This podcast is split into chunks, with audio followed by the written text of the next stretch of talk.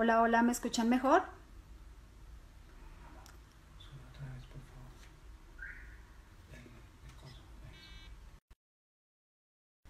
A ver, ya intenté.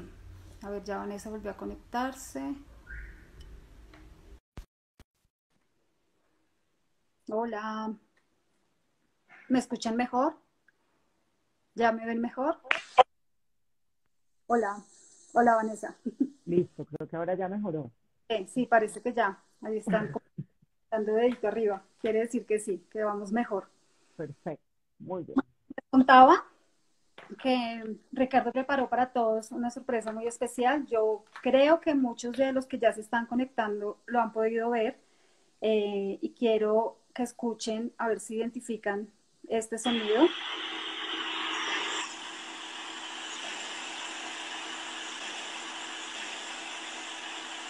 ¿Es una licuadora? ¿O una imprenta? No, no, no. Mira, sí. Amén. No sientes ningún dolor.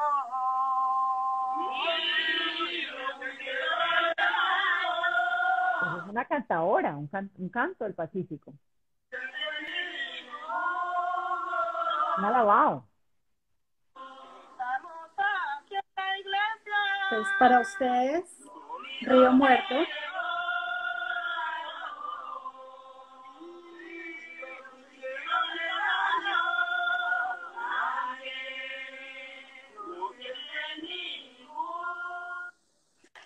Entonces, realmente es una muy especial porque hoy nos dieron la fecha definitiva, hoy tuvimos confirmación. A partir del 20 de mayo vamos a poder encontrar todos el libro en las principales librerías. Eh, vienen, vienen sorpresas muy especiales que hemos preparado para todos y ya les iremos contando.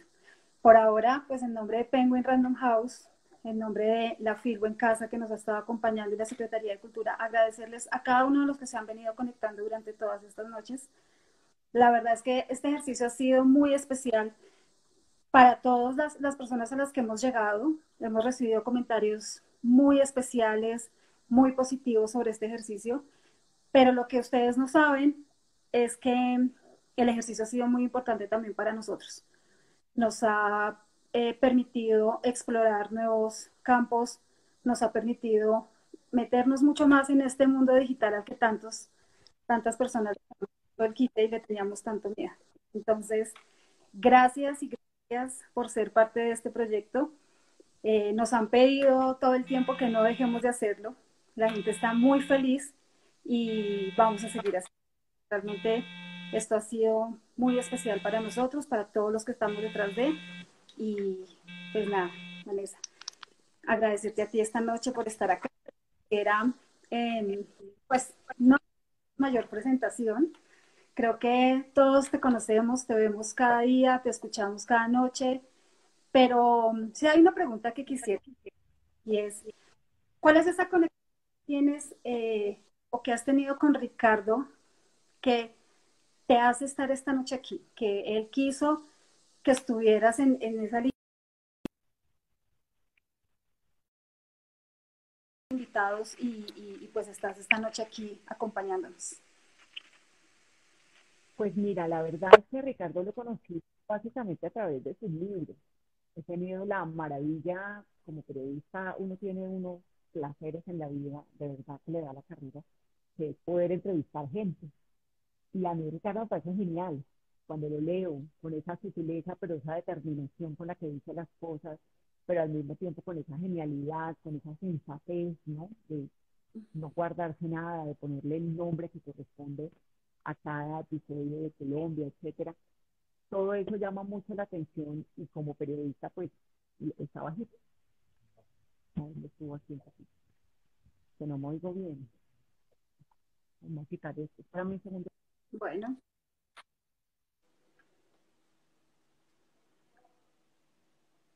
¿Escuchan? perfecto, sí, subió automáticamente el sonido. Sí, me quité el audífono. No, lo que te decía es que como periodista uno tiene de verdad unas ventajas muy grandes en la vida y es la posibilidad de conocer un montón de gente y de poder hablar con un montón de gente. y poder preguntar lo que uno quiere. Entonces yo a Ricardo lo conocí pues a través de sus libros hace mucho tiempo, le hice un montón de preguntas en varias entrevistas y cada vez fui descubriendo un personaje maravilloso, con los pies muy puestos en la tierra. El día que pude organizar una cabina de radio para hacer un programa, lo invité a que estuviera conmigo. Me dijo, tratamos de organizarlo, pero no pudo porque estaba muy ocupado y pues porque es una máquina de escribir y él todo el tiempo está escribiendo y produciendo y con esta eh, agilidad mental.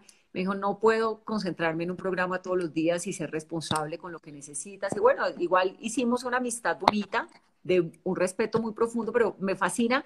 Fíjate que cuando empecé, ahorita me pasó una cosa muy especial con este libro, y es que la pandemia a mí me tiene, me, me bloqueó un mes sin poder leer, sin poder escribir, sin poder pensar, sin poder hacer nada muy extraordinario. Realmente era como tratando de sobrevivir y de que mis hijas estuvieran bien.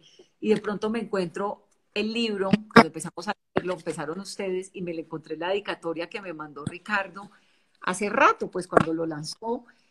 Y dije, pucha, estamos reconectados porque nos une el amor, porque nos une la historia, nos une la inquietud, nos une la crítica, un montón de cosas y por eso me siento muy honrada de estar aquí en esta noche.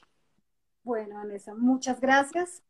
Eh, también pues contarles que Vanessa es escritora de la casa, entonces también nos honra tenerte aquí.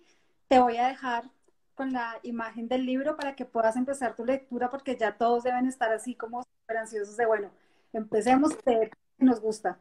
Entonces te dejo y ya volvemos en un rato. Ya Perfecto. Entonces arrancamos. Es el lunes 15 de septiembre de 1969 en la página 348 de Historias, Historia Oficial del Amor. Y arranca así. Apenas cruza el umbral de la entrada de la casa y deja sus llaves sobre la estantería, entre las porcelanas de los dos mendigos y los ceniceros repletos de cenizas. Marcela le dice a Eduardo que mejor se divorcie de ella porque lo de eso jamás va a mejorar. Ha tenido el peor día y el peor mes de los que ha vivido en estos 21 años. Sus peores compañeros de derecho, escondidos entre las nubes de incienso y marihuana, y bajo los apellidos suelen mandar en Colombia, y tras la sotana implacable del padre Giraldo, se la han pasado susurrándole en broma, y la broma se le ha vuelto semanas después un insulto. Ahí va la hija de Romero Aguirre, el villano. Y Miretsu, su inseparable, que desde los cinco años es su hermana y desde 1953 ha compartido todos los salones de clase con ella, le ha estado repitiendo, usted como si no los oyera, amiga. Y Tita Garcés, María Teresa, su incondicional, que se le ha vuelto su socia, le ha estado rogando hasta el cansancio, ay, Marce, no les pares bolas a esos niñatos de la clase. Pero hoy le ha dolido todo. Hoy sí no da más. Yo no entiendo si usted se separa de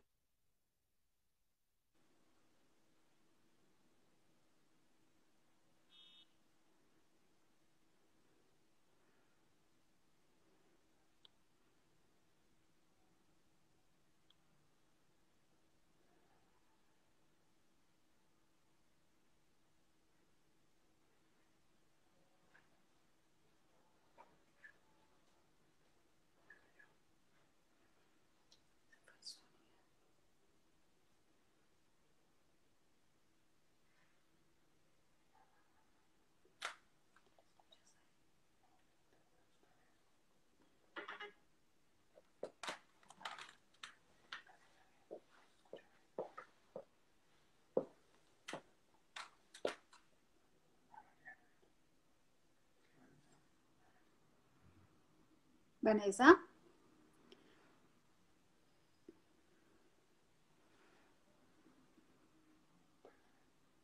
Es que quiero asegurarme.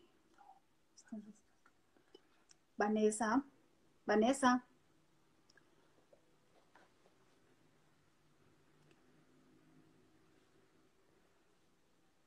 Vanessa.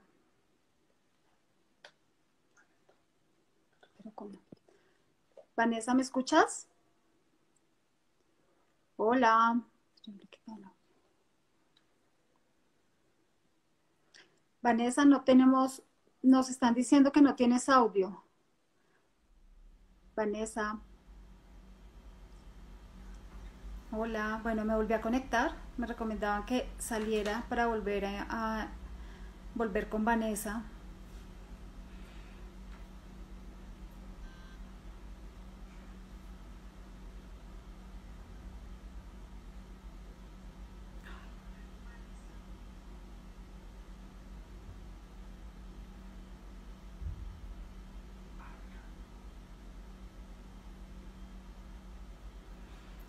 Ya estamos aquí, estamos esperando un minutico para que Vanessa vuelva a enviarnos su solicitud.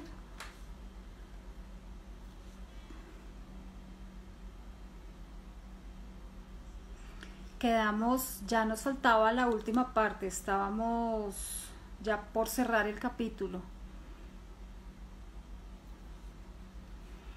Bueno, se van conectando más personas, aquí ya está Vanessa.